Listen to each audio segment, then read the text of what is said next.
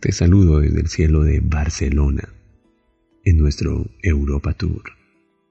Y quiero compartir contigo memorias de nuestro viaje, memorias de nuestro camino de transformación. Esta mañana aprendí que la mayor cantidad de nosotros, los seres humanos, nos perdemos la vida al habitar excesivamente en el pasado y excesivamente en el futuro. Casa de Antonio Jorge Larruy, escuché esta expresión, el sin vivir.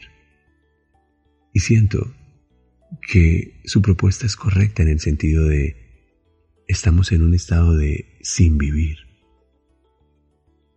Los especialistas lo llamarían depresión.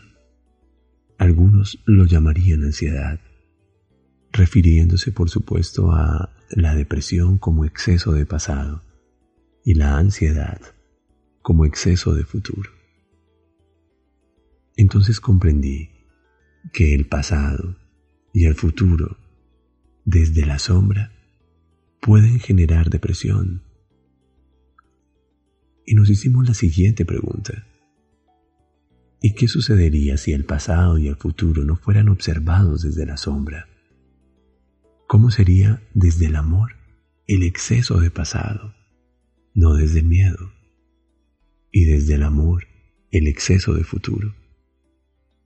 Recordé que el exceso de pasado desde el amor es experiencia. El pasado no tiene el poder de entristecerme y de deprimirme, y que el exceso de futuro desde el amor ya no es ansiedad, es esperanza.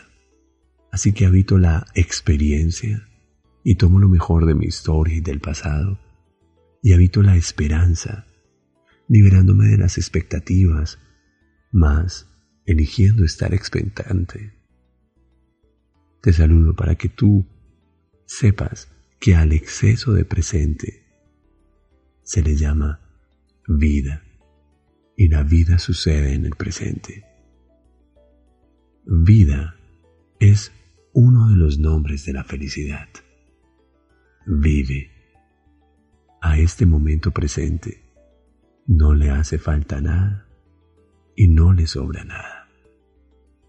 Mientras me escuchas, vive. Respira lo más profundo que puedas. Agradece tu vida y con cada inhalación, libérate de las conversaciones deprimentes del pasado. Conéctate con las conversaciones esperanzadoras del futuro.